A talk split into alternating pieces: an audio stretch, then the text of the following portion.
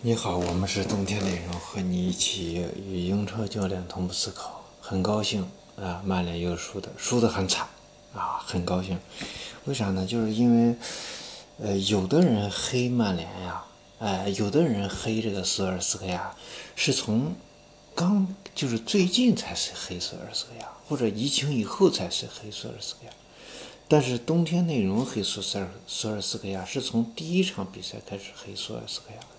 啊，他对卡迪夫城的五比零，为什么有人说，哎，你你一说就提这场这场比赛，肯定了呀，这就是，对吧？最客观的观点，他一一比赛一开始，我们就直接提出来，你们后你们这个曼联后面会遇到大量的伤兵，因为你的这个各种这种保护啊，各种这种保护不是通过有效的这种战术安排去完成的，而是通过。中场球员的回追去完成的，那么你在一两场比赛是可以，三四场比赛也可以。等你时间长了以后，你必然不可以，因为你的伤病马上就会袭来。这个是我们对那个啥。第二个就是索尔斯克亚，第呃这个我啊对，二零一八到一九赛季我们做曼联这个总结的时候就说过。你曼联这是索尔斯索尔斯克亚，你带了，就是后来他不是带了一个整整的这个联赛。其实你说白了，曼联最后拿到第三名，如果不是裁判帮忙，不如果不是拿到那么多点球，你能拿到第三名，你填四都进不了。我告诉你，一定是这样啊。那么这场比赛我们看到一个啥？看到一个，呃，这个阿特金森这个教练，哎，这个裁判没有给曼联太多的这个。呃，碰瓷儿的机会啊，呃，所以这是这一群里有哥们儿说说阿特金森这个裁判不能用，我告诉你，一定不是这样。阿特金森呢，对曼联的这种裁裁决这种公正程度会持续整个赛季，因为这个事情就是说市场的问题，就说我可以帮曼联啊，可以帮你，那可以帮你一个赛季、两个赛季，这都没问题，但是你不可能。持续的帮下去，持续的帮下去，会威胁到英超自己的这种公正性，因为英超的英超的这个比赛一定是来自于来自于公正，来自于公平，最大程度的公平和公正。但是有时候你为了一些这个呃私利，为了一些流量，足总是不得不牺牲一些公正和公平，因为大家看想看到的比赛。你要搞清楚是大家想看到什么比赛，他是想塑造一种你看到的比赛，所以他会有一些偏向的这种。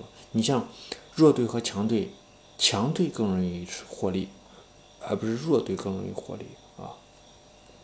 这个是说一些题外话。第二个就是我们说一下这场比赛，这场比赛其实没啥看的啊，没啥看的。呃，这个左路进攻啊，利用这个马夏尔和这个。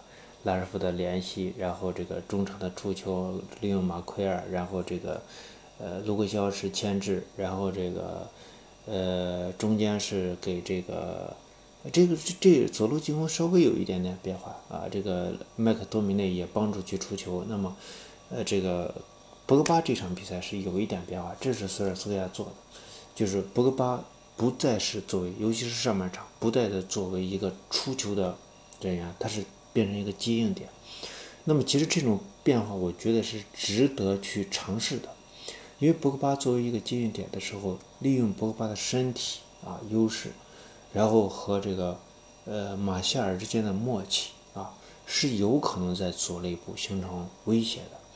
但是由于这场比赛水晶宫队对对这个战术啊太太明确了，就是你想。我这我这随随便便说几句，咔，基本上也就把这个曼联的左路进攻基本上就说清楚了。那水晶宫的那个霍奇森，呃，这个霍太公，那那就看你两眼，看你两眼怎么跑位，咔就就明白了。而且索尔斯亚是一个特别头脑简单的人，他基本上没有太多的这种整体的战术变化啊。你你说你说这个左路进攻。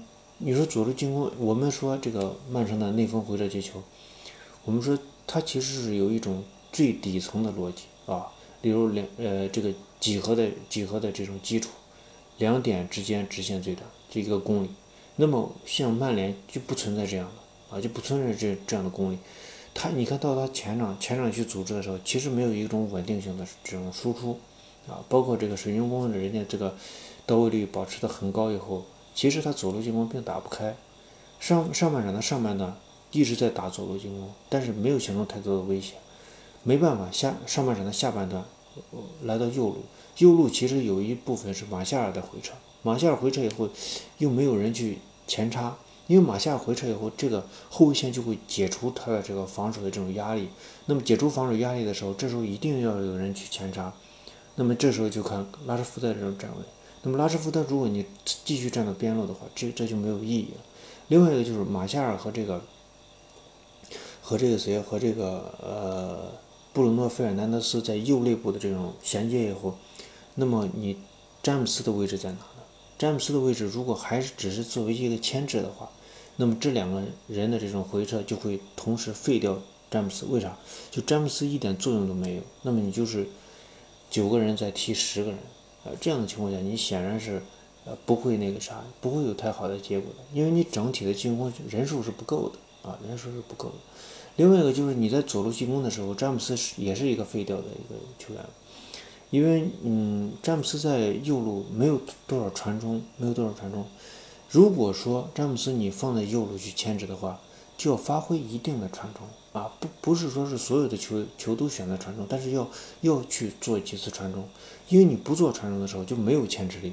因为我知道你放的那就是个一庄子米，一袋子米就是这样，所以在这样的情况下，你你是不太可能。呃，所以你从整个的这个设置上，你根本找不出这个，呃，这个可能就是说是有有两个改变，一个就是这个波巴位置的前提，还有一个改变就是我们注意一下，看一下看一下德赫亚，德赫亚的位置也在前提啊，德赫亚的位置也在前提，呃，他有时候会变成一个出球者啊，出球者，这在以前是呃比较少的，比较的少的出现的这种情况，但。但是这这种变化，我们觉得还是还是觉得呃值得值得称道吧，至少是一种尝试，一种比较符合趋势的一种尝试。呃，这个博格巴的这个前提的话，也是一种趋势，因为你你这个索尔斯克亚不管怎么说，他都是强调他自己是一个进攻型的体系。那么这种进攻型的体系，你的这种首先的这种呃思维方式，就是首先是压制对方。压制对方，形成自己的出球机会。至于说你能不能压制住对方，你压制的时候，对方甩不甩你，那就是另外一回事儿啊，另外一回事儿。这是上半场。那么上半场下半段，其实上半场下半段踢的比较好，因为他就是把整体的进攻的体系放在了右路，而且上半场下半段我们看到的这个谁哦，这个呃门萨，门萨发挥的非常好，门萨的几次。呃，在左肋的接球、转身、打门，还有这个呃传递啊，包括在右路的这个传递，呃和接应都是做的非常好的。呃，但是这个解说两个解说都是傻子，基本上是不会解说，看不懂，然后也搞不清楚，所以就呃没有提门萨啊。大家注意一点，就是这个瓜迪奥拉和这个穆里尼奥还有克洛普看到的。呃，喜欢的这个球员，大家一定要关注。这不是轻易随随随便便这种教练，这种级别的教练，可以可以随随便便被人被人喜欢的。当年这个门萨在水晶宫的时候，他跟他在水晶宫首发完以后，踢完一场比赛以后，这个穆里尼奥会给门萨指挥指导一下啊，说你哪块踢得好，哪块踢得不好，应该从哪方面去踢，都是有指导的。所以。穆里尼奥对门萨这么上心，绝对不会因为，绝对不是，绝对不是这些这些什么狗屁解说说的什么，啊，这个门萨害怕还比万比萨卡的这个能力还要弱，这是胡扯淡，这根本就不懂，看不懂。嗯，再一个就是下半场，下半场这个呃，这个主要的进攻的这个方向放在了右路啊，放在右路。这个调整是正确的。这个调整和我们我在群里有一天在聊起这场比赛，就是曼联的第一场比赛。曼联第一场比赛我并不知道是对战水晶宫，但是我认为的第一场比赛，我认为的是什么？首先要必须使用右路进攻。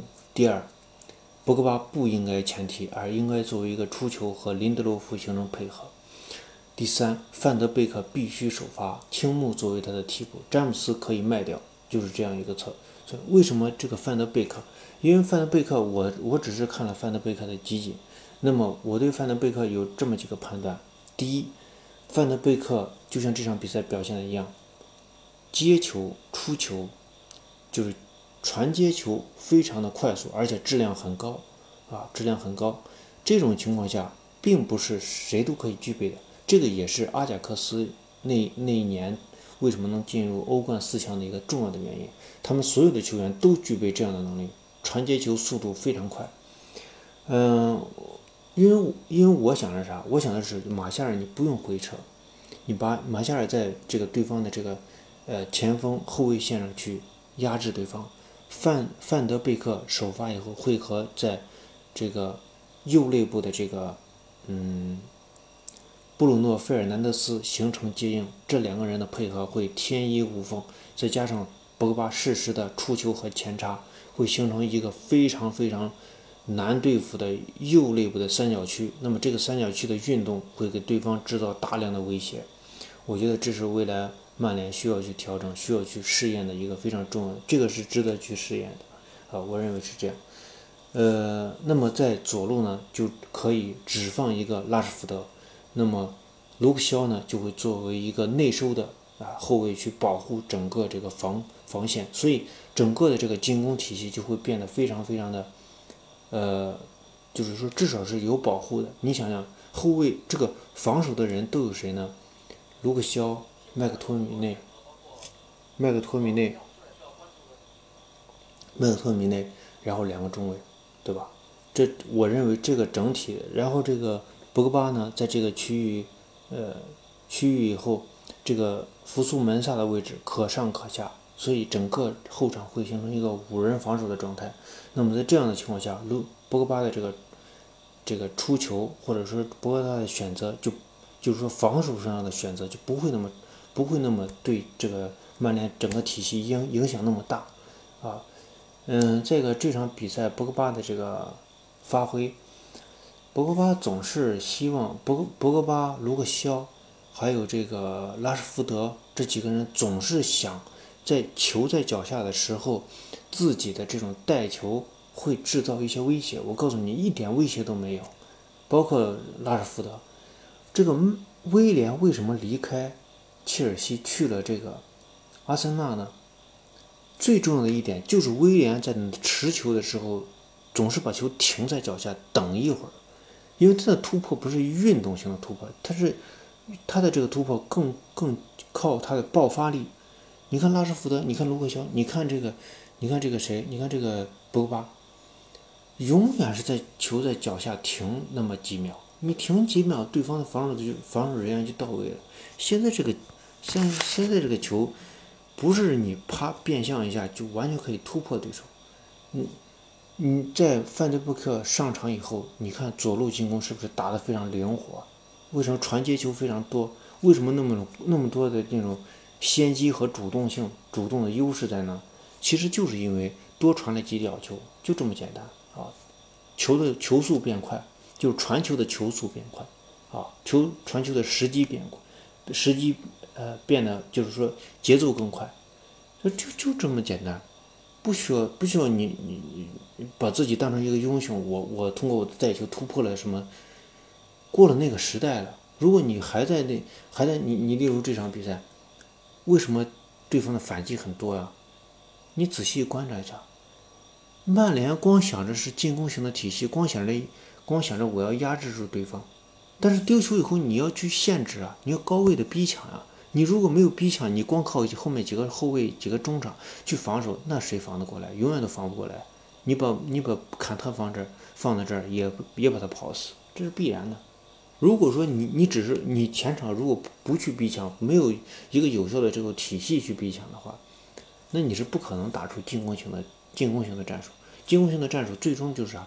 就是被水晶宫三比一啊，被埃弗顿几比零，这是必然的啊。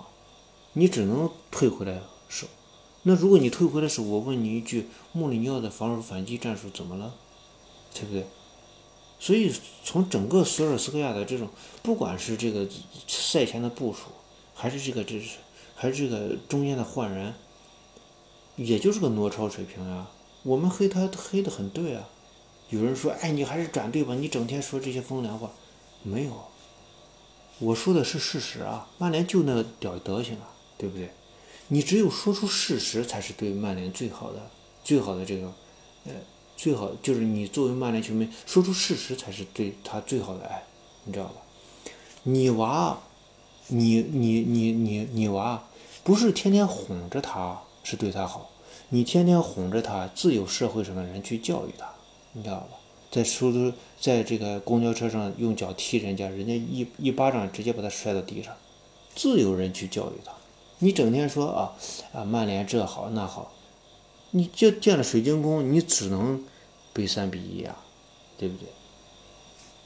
所以别老是这样，嗯，别老是这样，呃，别人一黑曼联你就觉得不舒服，那样这是病得治啊。